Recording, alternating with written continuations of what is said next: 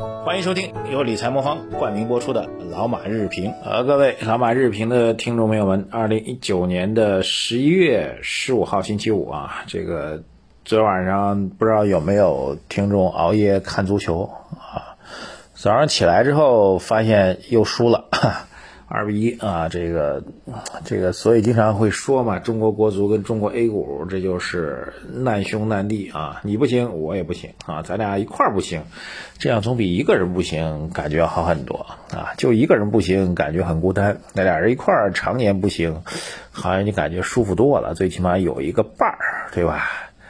但这事儿呢，伤害的就是咱中国的这个男性同胞啊，因为据统计呢，这个看看足球的肯定男性多，对吧？那做投资，直接做 A 股投资的，这肯定也是男性居多嘛，这都有统计数据的啊。所以这个又喜欢 A 股又喜欢足球的男性同胞，这几天应该是特别受伤啊。特别是昨儿，如果您还是熬夜看球，昨儿那球看完之后应该快十二点了吧？最后看一二比一输球，然后还有一怎么还有一乌龙是吧？这心情之痛难难以掩盖呀。好，这个今天一开场呢，首先讲宏观数据啊。我们节目最大的一个优势或者能力吧，就是讲宏观数据啊。宏观数据的具体状况呢，各位昨天可能也看到了。总的来讲呢，就是各项的数据弱于预期啊，一堆数据通通是弱于预期。具体呢，需要给大家报吗？昨天晚上给大家报过了，是吧？我觉得就不用再过多重复了，简单说一下吧，否则可能还是很多人看数据看不太明白啊。十月份工业增加值的数据啊，就工业生产的这个增长增长量的数据吧，那么同比是四点七，但预期呢是要达到五点四。九月份呢是五点八，四点七不管是比上个月还是比预期都是明显的下降。十月份的社会消费品零售数据增长是七点二，预期是七点九，上个月是七点八。最终结果比预期和上个月都是明显下降。固定资产投资是五点二，预期是五点四，前值是五点四，略有下降。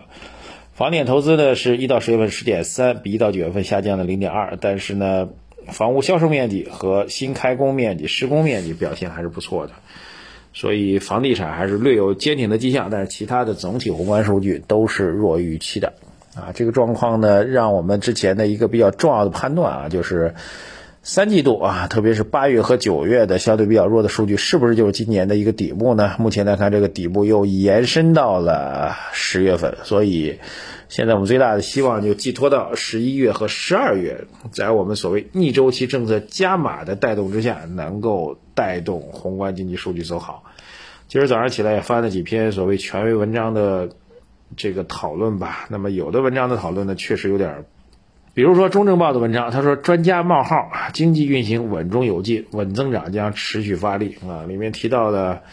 这样一个话，经济总体保持平稳运行啊。但是如果从我们作为投资者角度来讲啊，这个从整个国家宏观经济运行来讲，毕竟我们 六到六点五是今年的 GDP 增长速速度的基本指标。从这基本指标来讲呢，全年完成是没有任何问题的，所以你说经济平稳运行是没有问题的啊。但是从投资人角度来讲，各位一定要注意，投资人角度来讲，他在每一次数据出来之前，每一个政策出来之前，每一个判断出来之前，都会有自己的预期。那么投资人的逻辑呢，是你最终的结果是不是符合预期？哪怕一片大好，如果跟我的预期相比差了，那资本市场也会是一个负面对答。如果一片都很差。但是比我预期的要好，那股市也是积极的反馈。所以从这意义上来讲，我们可以形成两个重要的、三个重要的判断吧。第一个，宏观经济确实呢，你说有大事吗？也没大事。经济增长毕竟还是在保持在百分之六以上，全年的宏观增长目标没有任何问题。但是第二个点呢，就是和我们投资人的期待相比的这个全线数据弱于预期，还是有负面的心理上影响的啊。特别对于我们很重要点，就是判断这个宏观的。哪怕这个短期的底部的时间又要继续延后了啊！第三个哈，当然我们期待着后面有更多的政策发力。我一直跟他讲呢，《经济参考报》这个有时候措辞呢明显比其他报纸要更加的坚定啊，而且会做很多的预测性或者前瞻性，甚至是一些信息透露的事情。比如说，在十月份的数据出来之后啊，这个经济参考报的文章是这样说：他说，据悉，据悉就是据我们听说啊，这一般就是小道消息哈，不能叫小道消息，就是值得关注的重要的消息的发布。他说，据悉，下一步逆周期调节政策将加码落地啊，通过降低最低资本金比例等方式来进一步的提振基建投资，推动重大项目尽早开工，还将加快补短板项目建设，促进有效投资和产业升级。加大力度支持发展先进制造业和新兴服务业，进一步释放巨大的市场产能啊！这讲这些巨细以及确定性的将如何如何，总比坐在那儿就说哎呀很平稳很平稳要强得多啊！这个我也看了几篇券商的报告，大体也是如此啊。各方面的数据表明呢，整个经济下行和下行的压力依然是存在的啊。当然，我们官方也并不回避这个问题，最近几次的座谈会。呃，这个高层的表达也是很明确，经济下行压力依然是很明显的，好吧？这是一个当下的状况，所以在这种状况之下，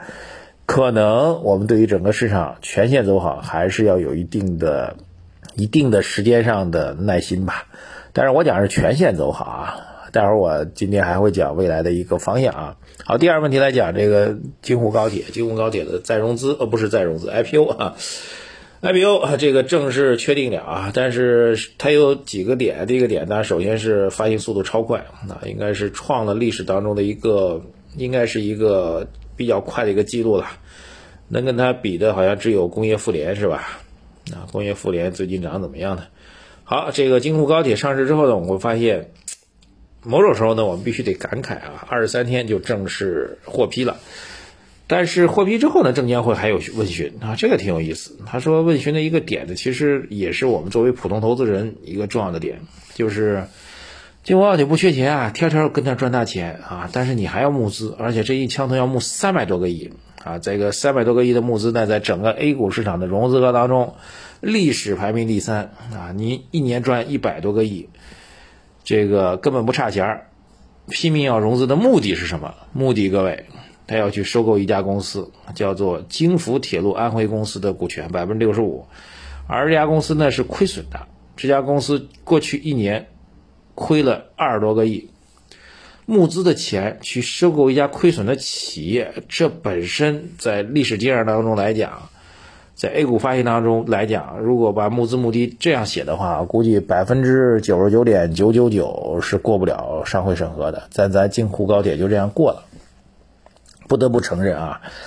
我们中国市场化改革还是有待进步啊。这包括当年的工业妇联，我们觉得其实都没有必要。既然大家已经制定了一个统一的 IPO 的一个制度和规则，不管你是什么样的目的，不管你是什么样的想法，不管我们对于现在的审核型的 IPO 的发行有多大的意见和想法，但是你既然有这样一个标准，就应该所有的上市公司都应该同样的标准去执行。而不是看起来一碗水端平，但是过一段时间总有那么一两个企业就完全打破这些规则和标准。至少发行速度，凭什么部分公司发行速度就这么快啊？至少京沪高铁它不是一个实质性的运营管理公司，它是一个资本管理公司。这样的公司为什么也能够去 IPO？还有募资资金直接去投资现在一个明确是亏损的项目，我拿了投资人的钱，然后投的是一亏损项目，并不能够带来比我现在业绩增长，哪怕是增不先不说增长是持平的一个回报，这样的一些 IPO 项目，居然能够高超快速的获批，哎，不得不让我们感慨。所以监管制度的市场化、公平化，我觉得这其实才是需要认真思考的，否则整个市场的投资人的信心如何去提振呢？当然，我们相信啊，这类似于京沪高铁这样的公司，一级市场发行不会有任何问题，肯定能发得出去。但是想想看，作为投资者，你理性的去思考一下，你花一个高价格买它的股权，然后您的钱到了这家公司之后，立马会去买一家业绩还在亏损的公司。换句话，您投的这笔钱所对应的投资盈利回报是亏的，是负的，您还会打买它的新股吗？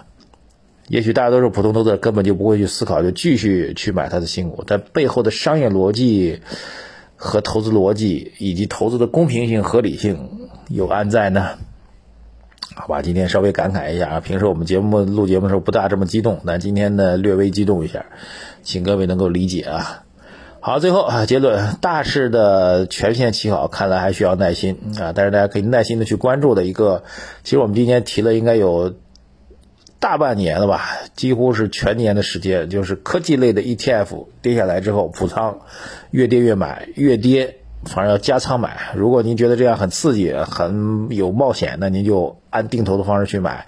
科技类的 ETF。我们认为它的收益回报会远超过资本市场。如果您在过去的大半年时间当中坚持按照我们的逻辑去做的话，收益应该还颇为可观，好吧？理财魔方倡导以基金组合的方式科学投资基金，基金组合相比指数波动小，收益高。涵盖股票、债券、黄金 ETF、海外 QD 等基金资产，不定期提供组合调整建议，可一键完成调仓。理财魔方拥有证监会颁发的基金销售牌照，各大应用商店搜索“理财魔方”即可下载。哎，今天的互动话题是：京沪高铁就这样上市了，您怎么来看？对于未来的大 A 股，我们的突破的机会在哪里？我们 A 股还是希望能够早日摆脱国足的阴影吧。谢谢大家，微信公众号“财经马红漫”。各位听了我们节目有同样的感慨的话，请您多多的转发推荐到您的朋友圈、您的各个群里，让更多的朋友知道我们的节目。拜托各位，谢谢大家，再见。